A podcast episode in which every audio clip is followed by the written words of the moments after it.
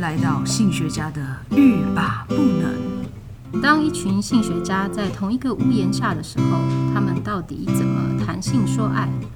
又会在平凡无奇的日常如何语出惊人呢？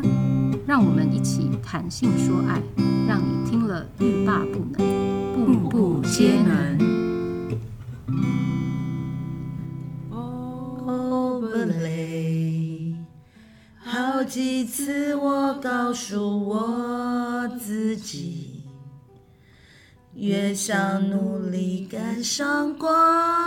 的影，越无法抽离你们在唱什么歌？而已。刻在我心底的名字，现在这么红。大家好，我是赛维哥。大家好，我是朵金。我们今天是性学家看看电影，但是呢，今天要讲的这个电影呢，就一定要先唱一下。没错，这现在已经是全民的歌曲了。对，而且呢，我们在录音的时候呢，他已经得到了金马奖，没错，好棒哦。好棒哦！看到帅哥就是很很开心啊。对，这而两且个就爆红哎、可是爆红我还不记得名字 哎、很难念 呐、很难念啊！现在小孩子为什么取名字要这么难 呢？我觉得就是我们这一代人取的、啊，哦，好吧。 这个这个故事的内容，其实大家应该很多人都知道了吧？嗯，应该都知道。对就两个高是校园里面中两生个高中生的相爱，还有寻找自我认同的部分。但是比较就是呃，那叫什么？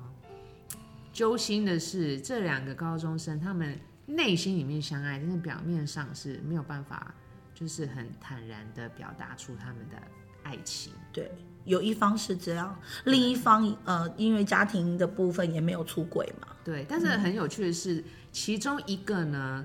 在另外一个男生出现之前，他是不知道自己是同性恋的。嗯，对，呃，到他遇到了，哎，他阿汉啦，就是阿汉与 Birdy 嘛，对对不对？然后当阿汉遇到了 Birdy 之后呢，他渐渐对他产生了好感，然后最后知道他自己是爱，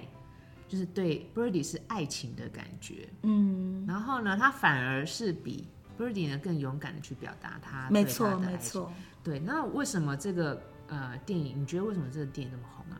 除了男主角很帅之外，我觉得他的音乐真的太好听了。我觉得这一次的卢广仲他唱的这首歌一定有加分，当然还有在里面的剧情里面的张力非常的够，因为不是只有他们两个人的情节，因为其中一个男主角他有进入婚姻。对吗？就是他当时为了要证实，就是去了解自己到底是不是真的就是同志，他还尝试的去交女朋友，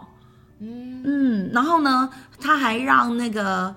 呃，还还要介绍女生给给一方，给给 Bir- Birdy 还要介绍女朋友给阿汉，让阿汉很伤心嘛。对这个桥段，嗯，但是我会觉得他其实知道自己的性向哎、他知道，只是他自己不想承认。那你觉得他为什么不想承认？我觉得应该是家庭跟社会文化里面的压抑吧。他就那他自己对自己，我觉得他有一点点自我恐同的感觉。有，我觉得有。对啊，但我们常常讲恐同啊，就是同同呃同性恋恐惧症嘛。对，不，有时候不知呃，不是说外界的或呃异性恋呃恐惧同性恋的身份，或者是对于呃同性有莫名的这个恐惧和厌恶等等的，有时候是同性恋自己本身可能也会对自己的呃欲望或者是性向感到恐惧。那通常刚刚也讲到，应该就是社会文化上面对他的否定啊，对所以让自己也比较没有办法接受自己。其实我上次我到了一个学校去上课，他们的主管就是一个非常明显的恐同哦，非常明显的同志，你就是有 gay 大，你可以知道他就是。可是他到处就是会去交代说，不要太多同志的东西，你不要太多摆摆出呃彩虹旗，你不要怎么样怎么样。可是他是一个智商辅导师，你你哇，那这样子真的是对，然后他明明就是一个很明显的同志，非常的明显，可是他却不能接纳自己，让我觉得我当下是会觉得替他蛮难过，难过的。是我也会觉得，有时候有有些人会觉得说，呃，像这样子，你你在一个比如说心理辅导的单位，或对者说其实要去帮助很多呃不同多元的人，人，然后嗯但学是自己生反而成为一个压迫者的时候会很愤怒。嗯，但我觉得有时候他其实他们是最值呃最需要被帮助的人。他们是需要被帮助，可是有些需要被帮助的人却是权位高位者嘛，权力高位者。对，那应该怎么办呢？当遇到这些人的时候，其实他下面的下面的老师也不知道该怎么办，他他们也觉得关说，系，他如果对他有什么对，而且这个是他的界限，就是说你不能踩到我的线，我就是不想承认我是同志，所以你也不要说我是同志。嗯，所以那个性平法就非常重要了。对啊，对啊，因为如果你在一个位置上，而且是很容易会影响，就是在教育方面或工作上方面，或是呃有牵涉到这个权利平等的嗯，呃环境的时候，你很容易影响其他人，因为你的权势的关系，这个真的很需要法律来控制这些人的行为，嗯，对不对？没错，啊，这一部电影呢，我我觉得里面你有没有呃有什么非常有感触的或者有感觉的句子台词？我觉得有一个我可以分享一下，好，你你说，就是那个他跟神父谈，一开始不是他一直在跟神父嗯谈，嗯嗯其。实，在看的时候我都一直在怀疑神父他，我也是，，我一开始就对觉得对神父明明就是你就是你为什么要去跟告诉他说你你可以喜欢女生？对啊，所以神父是恐同。我觉得他自己也是一个恐同者，我嗯觉得是因为他经经历过很多的环境对他的打压，对而且神职人员，是啊，这是他又跟他自己的宗宗教又有冲突，对，所以呢，他嗯不是一直家玉喜欢女生吗？对啊或者是说你可以怎么样怎么样，然后他就跟他说你喜欢女生可以，我喜欢男生就不行，嗯你有多爱一点，我有少爱一点嘛，没错，说的太好了，有没有？，对啊。事实上，我我也建议大家，其实这样刻子在我抵心抗这样子这样子那个顶嘴神父嘛，可以啊。 他最后还不是跟神父两个吵得非常 凶那，我先找一个神父。 去告解的时候，然后跟他呛起来。是当时的时代背景，确实大部分是这个样子，因为跟他们的教义有关系。可是，在现代的话，其实如果大家有稍微关注一下，其实现在新的教宗他有说，他其实是支持同性婚姻的。对我听对到的时候我就觉得太赞了，对，其实在，呃天主教过去，其实他们一直都呃对于同同性恋这个部分，他们其实是呃虽然有一些人他比较保守，他是反对，可是其实有一部分的人，其实他们确实是认同跟支持的。对，说到这个宗教对于各种不同性的影响，那就请大家再要期待一下性文化部分了。我是说，这个这部电影其实它还有厉很厉害的地方是它的呃原著小说，它里面的很多的嗯呃对话其实更有张力，是电影里面没有拍出来的。是啊、对，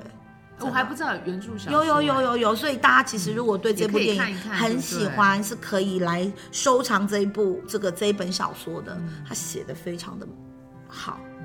而且很多人说他这个时代背景放在那个台湾刚解戒严的戒严的时时候，嗯，就是非常贴切，呃，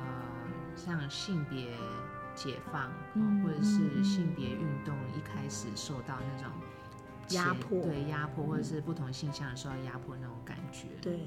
对，所以很多像很多学生就问说，老师，那那时候解严的时候怎么样怎么样？那如果问你的话，你会怎么回答？我当然是不承认我有经历过解严， 什么是解严啊？啊，多我久跟以你前讲是啊？